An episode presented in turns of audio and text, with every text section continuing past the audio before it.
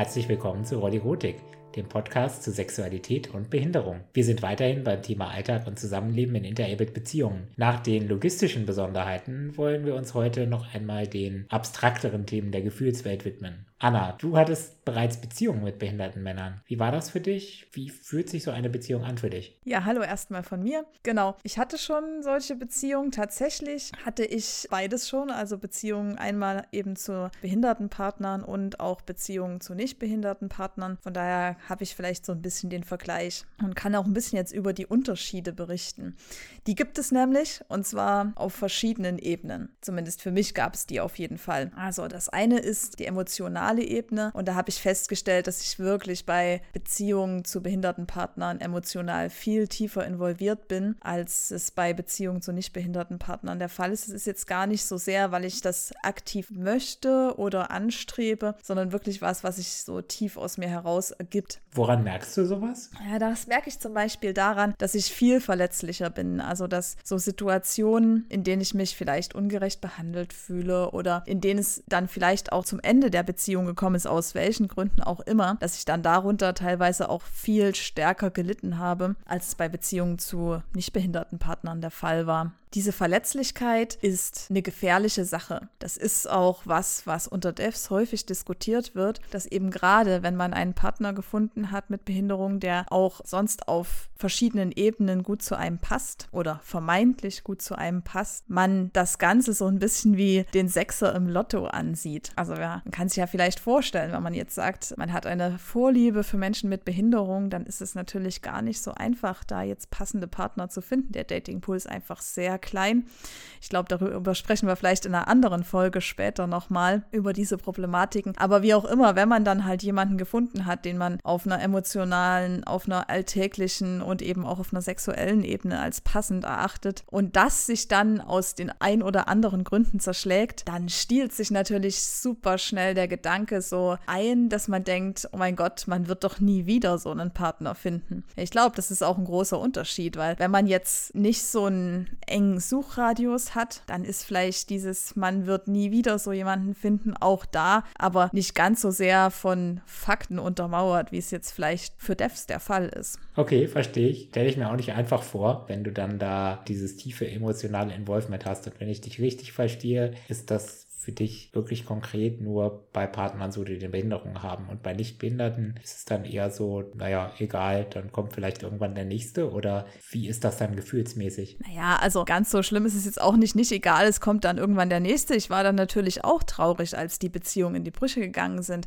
Aber es ist mir viel leichter gefallen, irgendwann dann so wieder Boden unter den Füßen zu haben und einfach weiterzugehen. Ne? Die Möglichkeit zu haben, zu sagen, okay, das war jetzt eine Erfahrung und ich schaue jetzt, was mir das für die Zukunft bringt. Das war viel einfacher, als, als Beziehungen mit behinderten Partnern in die Brüche gegangen sind, wo ich einfach erstmal keine richtige Zukunftsperspektive mehr gesehen habe. Irgendwann kam die dann wieder und ich bin ja jetzt hier und irgendwie ist das Leben weitergegangen. Aber trotzdem waren es einfach viel einschneidendere Momente. Und auf der anderen Seite ist es natürlich auch auf der sexuellen Ebene was ganz anderes gewesen für mich als die Beziehung mit den nicht behinderten Partnern. Und zwar vor allem deswegen, weil dann auch für mich selbst sexuell überhaupt erstmal was lief.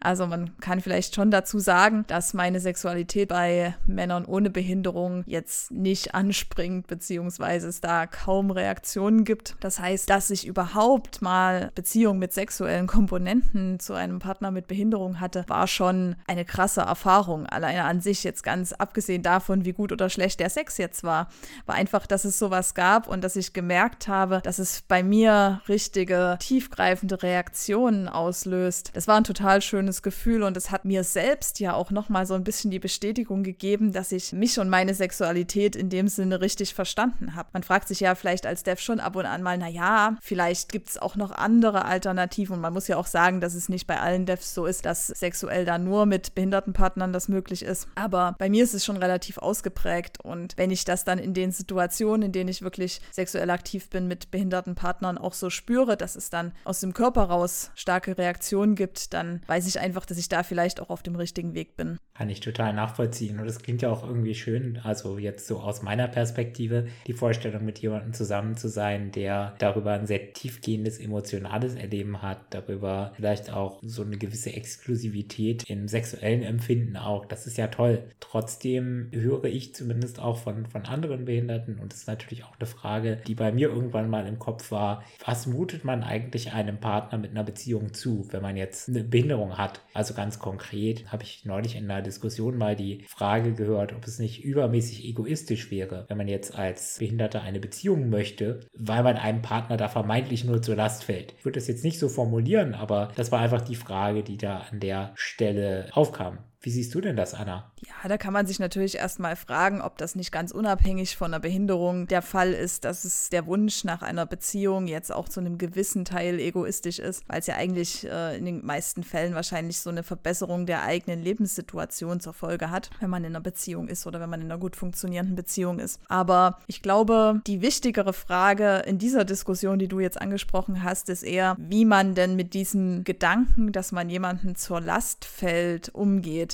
Leider kommt es ja in diesen Unterhaltungen dann manchmal etwas auf der Mitleidsschiene daher, dass jemand sagt, er wisse gar nicht, was er aufgrund der Behinderung überhaupt in so eine Beziehung bringen kann. Also was sind denn sozusagen die Assets, mit denen er vielleicht bei Frauen oder bei Männern punkten kann? Um da jetzt mal so einen Trendbegriff zu benutzen, klingt ja so ein bisschen nach internalisiertem Ableismus also nach der negativen Sicht einer Gesellschaft auf das Thema Behinderung und dass dann Menschen, die eine Behinderung haben, sehr stark diese Sicht adaptieren und dann sagen, ja, ich sehe an mir selbst nur die Defizite und deshalb kann ich mir auch gar nicht vorstellen, dass ich vielleicht für jemanden interessant sein könnte in einer Beziehung oder überhaupt irgendwas beizutragen hätte. Ja, aber die Existenz von Devs ist ja sofort der Beweis, dass man auch mit einer Behinderung Dinge zu einer Beziehung beitragen kann. Das ist ja jetzt nur die sexuelle Schiene. Also gerade alles andere, was eine Beziehung betrifft, im ersten Punkt einfach schon mal die emotionale Schiene, darum geht es ja heute auch, die hat ja eigentlich mit der Behinderung jetzt erstmal gar nichts zu tun. Und ich glaube überhaupt generell nicht, dass es irgendeinen Menschen auf der Welt gibt, der zu einer Beziehung nichts beitragen kann. Jeder bringt doch irgendwas mit. Und wenn das jetzt vielleicht nicht gerade der Skill ist, dass mein Partner jetzt mir die Bilder an die Wand hängt oder die Nägel in die Wand klopft oder so. Das ist jetzt nicht der zentrale Aspekt, bei dem ich bei einem Partner Wert legen würde. Ich glaube, was aber durchaus nochmal eine Herausforderung sein kann, ist diese Sorge, einem Partner zur Last zu fallen. Das ist jetzt zumindest was, was mir nicht so ganz fremd ist, dass ich dann schon mal drüber nachdenke. Wir hatten ja in der letzten Folge darüber gesprochen, Logistik. Was ist dann, wenn ich vielleicht am Urlaubsort meinen Rollstuhl nicht habe und mich dann ein paar Partner schieben müsste. Oder allgemein dieses Gefühl, dass ich durch meine Einschränkungen auch meinen Partner einschränke. Wie siehst du denn das? Ich glaube, da darf man jetzt auch nicht dem Partner die Kompetenz absprechen, das für sich selbst zu entscheiden. Also solange der Partner weiß, worauf er sich einlässt, also jetzt zum Beispiel in deinem Fall, wenn der Partner weiß, okay, es könnte theoretisch passieren, dass der Rollstuhl nicht ankommt oder dass der Rollstuhl kaputt geht. Das ist ja auch noch so, ne? selbst wenn er angekommen ist, ja, ist ja auch noch so eine Sache. Dann weiß man ja als auch schon vorgekommen.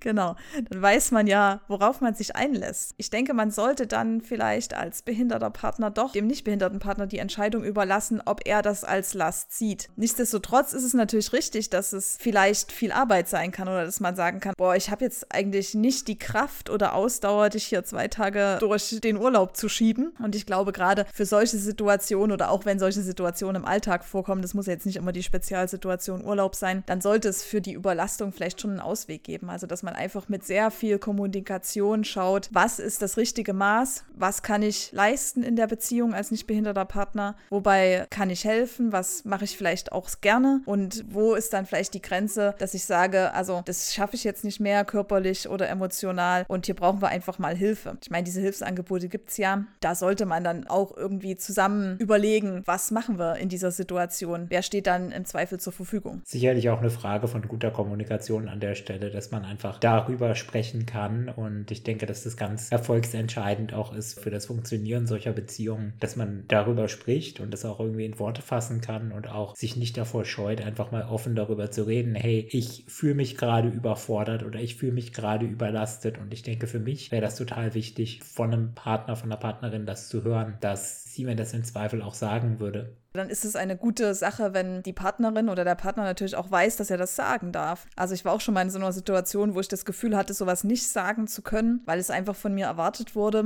Und ich glaube, das ist dann auch eine Frage von guter Kommunikation, dass einfach auch der Raum da ist, die Gefühle oder die Bedürfnisse dann wirklich einfach auszudrücken. Vor allem ohne, dass man dann dafür so das Gefühl hat, das ist jetzt falsch oder man macht sich damit angreifbar. Und da ist dann natürlich auch derjenige, der dann die Behinderung hat, gefragt, denke ich, damit auch entsprechend umzugehen und dann nicht zu sagen, hey, wie kannst du nur mir jetzt irgendwie das nicht geben wollen? Ich glaube, das ist dann nicht so hilfreich. Was mich aber an der Stelle auch nochmal interessieren würde, wenn es jetzt um Einschränkungen geht und natürlich haben wir auch einige Einschränkungen, darüber haben wir die letzte Folge gesprochen, Auswirkungen auch potenziell auf Partner. Wie gehst du damit um, wenn dich die Behinderung deines Partners einschränkt? Ich muss sagen, dass es zum Glück gar nicht so häufig vorgekommen ist bisher, dass es mich so eingeschränkt hat, dass ich das Gefühl hatte, das stört mich jetzt, weil einfach zumindest in meinen bisherigen Erfahrungen diese positiven Aspekte, die ich für mich selbst daraus genommen habe, überwogen haben. Aber klar gibt es so ein paar Punkte, von denen ich weiß, dass sie mich auf lange Sicht stören oder von denen ich weiß, dass gerade wenn die Beziehung jetzt vielleicht ein bisschen länger dauert als nur in so einer Anfangsphase, wo man sowieso alles nur durch die rosarote Brille sieht, dass es dann zumindest so in meinem Kopf vielleicht immer mal Situationen geben kann, wo ich denke, oh, muss das jetzt wirklich sein? Als Beispiel, ich glaube, das ist das, was mir am ehesten aufgefallen ist, ist das Zeitmanagement. Also man muss einfach damit rechnen, dass wenn man jetzt mit einem Partner mit Behinderung unterwegs ist oder zumindest mit denen, mit denen ich bisher unterwegs war, dass es dann einfach einige Dinge viel länger dauern, als man es so gewohnt ist. Ja, also das fängt ja damit an, dass so die verschiedenen Hygienetätigkeiten ein bisschen länger dauern, als man das für sich selbst vielleicht braucht oder dass man Umwege fahren muss, weil halt irgendwo eine Treppe ist ist und man nicht so schnell wie gewohnt zum Ziel kommt. Das sind alles so Sachen, klar, das kann schon irgendwie nervig sein, obwohl ich auch da glaube, dass mit guter Planung da relativ viele Stolpersteine zu umgehen sind. Eine andere Sache, die vielleicht auch mal ein bisschen nervig sein könnte, und darüber haben wir auch schon gesprochen, ist eben die Frage nach der Barrierefreiheit. Klar, wenn ich sage, Mensch, ich würde jetzt so super gerne mal in dieses neue tolle Restaurant gehen, aber davor sind halt fünf Stufen und Cherkiel, kannst du jetzt nicht mitkommen? Was machen wir denn da? Das ist dann auch so eine Frage, wie löst man das Problem? Also ich für mich würde das nicht so lösen, indem ich sage, okay, ich gehe jetzt nicht in dieses Restaurant. Ich würde dann halt schon versuchen, vielleicht Auswege zu finden. Also entweder man sagt, okay, das Restaurant hat einen Lieferdienst, wir bestellen halt mal dort und können dann das Essen trotzdem mal testen. Oder ich sage, naja gut, sorry, aber ich würde das jetzt wirklich gern machen. Dann gehe ich halt mit Freunden hin, für die die Treppe jetzt vielleicht kein Problem darstellt. Ich weiß nicht, ob das für den Partner dann eine unangenehme Situation ist, aber ich glaube, auch da mit genug Kommunikation kann man das durchaus gut lösen. Ja, da kann ich auch nur sagen, ich glaube, Reden hilft da ganz viel und auch irgendwie so ein tiefer gehendes gegenseitiges Verständnis, dass es einfach immer Dinge geben wird, die man vielleicht auch nicht im Rahmen einer Beziehung macht. Ich denke, es ist sowieso nicht so hilfreich, über Beziehungen so nachzudenken, dass es 100% des eigenen Lebens und der eigenen Freizeit in Anspruch nimmt, so eine Beziehung. Es wird immer Dinge geben, die man vielleicht mit anderen Leuten außerhalb der Beziehung tut. Das sollte so eine Beziehung auch nicht beschädigen. So würde ich darüber nachdenken, aber ich ich glaube, es wäre mir dann schon wichtig, dieses klare Gefühl zu haben, dass das jetzt eben einfach etwas ist, was außerhalb von der Beziehung stattfindet und dass das nicht schlimm ist und dass ich mit meiner Partnerin dann darüber reden kann und dass nicht einfach irgendwas ist, was so hinter meinem Rücken passiert oder was dann verschämt, verdruckst, nicht angesprochen wird, weil damit hätte ich dann wahrscheinlich wieder ein schlechtes Gefühl. Aber wo wir bei Gefühlen sind, vielleicht nochmal die Frage an dich, Anna, wenn du in so einer Situation bist, fühlt sich das für dich komisch an, dieser Spagat? Du würdest das eigentlich gerne mit deinem Partner tun, aber der ist jetzt halt behindert und deshalb geht das nicht. Ist das für dich irgendwie so eine innere Dissonanz oder kriegst du das ganz gut übereinander, dass es halt nicht geht? Eigentlich ist es keine Dissonanz für mich, nein. Also ich würde nie von einem Menschen erwarten, dass er alle meine Wünsche oder Bedürfnisse abdecken kann. Und ich glaube, das ist auch nicht realistisch, das von jemandem zu erwarten. Weil wir Menschen sind irgendwie sehr vielfältig und haben viele verschiedene Wünsche. Und wenn ich halt die einen Dinge mit meinem Partner mache und andere Dinge dann eben nicht mit meinem Partner, sondern dafür mit Freunden, Familie, wem auch immer, dann ist das für mich eigentlich eine sehr normale Sache, dass eben nicht eine Person alles in meinem Leben abdecken kann das finde ich eigentlich auch sehr schön, weil man dadurch halt auch von verschiedenen Seiten noch Input hat und viel mehr die Gelegenheit hat, sich auch persönlich weiterzuentwickeln, als wenn man immer nur so im eigenen Saft kocht oder in dem gemeinsam mit dem Partner halt dann in dem Fall. Ja, ich denke auch die externen Impulse sind wichtig. Aber neben diesen ganz, sage ich mal, harten, in der Realität gebundenen Einschränkungen gibt es ja auch noch so eine andere Dimension. Ich würde das mal so Barrieren im Kopf nennen. Ich habe in meinem Leben die Erfahrung gemacht, dass es durchaus einige Menschen gibt, die, wenn sie mich kennenlernen und so ein bisschen sehen, was vielleicht alles nicht geht aufgrund meiner Behinderung, dann automatisch versuchen, Rückschlüsse darüber zu treffen, was denn wirklich alles nicht geht und dann manchmal auch falsche Rückschlüsse ziehen und denken, bestimmte Dinge gehen nicht. Also ein Beispiel dafür wäre für mich, dass ich mal einen Kollegen hatte, der irgendwie überzeugt war, dass für mich Dienstreisen nicht möglich möglich wären, eben weil ich ja im Rollstuhl sitze und dann geht das ja nicht. Das ist dann etwas, was in der Realität überhaupt nicht so ist. Natürlich kann ich auch irgendwo hinreisen und tue das auch regelmäßig. Aber die Person hat mir das ja auch nicht gesagt, weil sie in ihrem Kopf einfach völlig klar hatte, ja, der Kiel, der kann halt nicht reisen. So, end of story. Und das ist ja auch gar keine böse Absicht. Und das machen die Leute auch gar nicht bewusst, dass sie diese Barrieren in ihrem Kopf aufdenken, die da gar nicht real vorhanden sind. Da würde mich jetzt nochmal interessieren, Anna, du kennst dich ja, wie du sagst, dev-bedingt, würde ich mal sagen, sehr gut aus. Gerade auch mit Behinderung. Könnte dir sowas auch passieren? Ich hoffe nicht, aber ganz ausschließen kann ich es ja vielleicht auch nicht. Um das jetzt mal zu erklären, normalerweise ist es so, dass ich halt ganz viel nachfrage. Das habe ich auch schon mal gesagt. Ich frage nach, was es irgendwie zu beachten gibt. Ich frage ganz viel über Alltagssituationen. Wie machst du das? Wie ist das, wenn du dieses und jenes machen willst? Nicht nur, weil es mich irgendwie interessiert und ich das spannend finde, sondern auch, um das eben mitplanen zu können, um irgendwie wissen zu können, okay, wenn ich jetzt irgendwas plane für uns, was muss ich denn alles beachten? Aber klar, ne, vielleicht gibt es doch mal mal irgendwann eine Situation, von der ich denke, das könnte jetzt schwierig sein. Und dann sagt mein Partner, nö, nö, das habe ich doch schon hundertmal gemacht. Das kann schon durchaus vorkommen. Und ich glaube, ich bin dann aber auch ein bisschen motiviert zu schauen bei Dingen, die ich gerne machen würde und bei denen ich vielleicht erstmal denke, oh, das könnte schwierig werden, Lösungen da ringsrum zu finden. Und das ist auch was, was ich von anderen Devs höre, dass sie einfach als eine sehr schöne Aufgabe wahrnehmen, ja, Umwege zu finden, ne? um Dinge, die sie gerne mit ihren Partnern machen möchten, eben dann auch wirklich zu machen. Und ich glaube, dann ist es auch oft so, dass man den Partner so im, zumindest im Rahmen der Möglichkeiten auch mal herausfordert,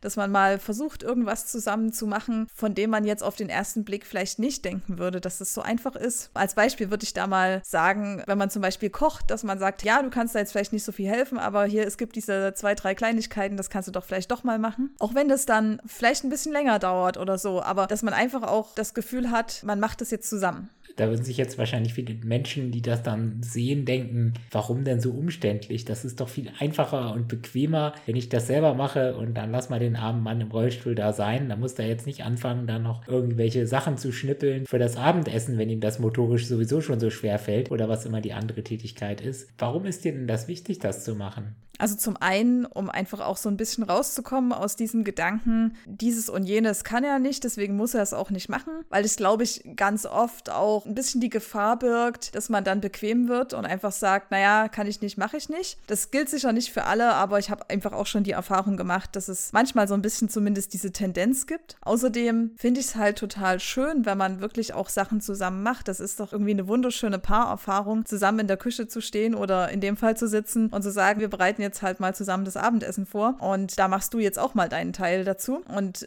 okay, das dauert jetzt für dich vielleicht ein bisschen länger, diese Gurke zu schneiden, als wenn ich das schnell machen würde. Ich mache aber halt in der Zeit was anderes und dann haben wir beide was dazu beigetragen. Und außerdem hat es für mich auch einen Reiz, einfach zu sehen, wie derjenige das dann vielleicht ein bisschen ungewöhnlicher macht oder wie es halt vielleicht ein bisschen ungewöhnlich aussieht, wie er dann diese Gurke schneidet. Das ist wahrscheinlich für jemanden, der dann als Drittes, als Außenstehender dazukommt und diese Szene dann sieht, wie du vielleicht da neben jemandem stehst, stehst, der sich gerade mit der Gurke abmüht und das so ein bisschen als Paarerfahrung wahrnimmst, nicht so ganz nachvollziehbar oder zumindest nicht so leicht, oder? Ja, das gilt ja sicher für ganz, ganz viele Aspekte von solchen Beziehungen, in denen es einen behinderten und einen nicht behinderten Partner gibt, dass Leute, die von außen drauf schauen, die vielleicht mit dem Thema auch noch nicht so viele Berührungspunkte hatten, sich erstmal fragen, oh mein Gott, wie soll denn das alles gehen? Und das resultiert natürlich auch in der ein oder anderen Reaktion, wenn jemand das erste Mal oder in besonderen Umständen mit solchen Beziehungen konfrontiert ist. Das ist ein großes Thema und deswegen werden wir dem eine gesamte Folge widmen, und zwar die nächste. Ja, bis dahin gilt wie immer, wenn ihr mehr Lust habt auf Rollirotik, dann schaut mal bei Twitter oder Facebook vorbei. Da posten wir ab und an auch noch andere interessante Fundstücke oder Gedanken, die wir gerade zwischen unseren Folgen mal haben. Und ansonsten würde ich sagen, wir freuen uns auf euch. Bis zum nächsten Mal. Bis dahin und kommentiert auch gerne weiterhin auf unserer Homepage. Wir freuen uns über alles, was ihr zu unserem Podcast zu sagen habt. Tschüss. Macht's gut.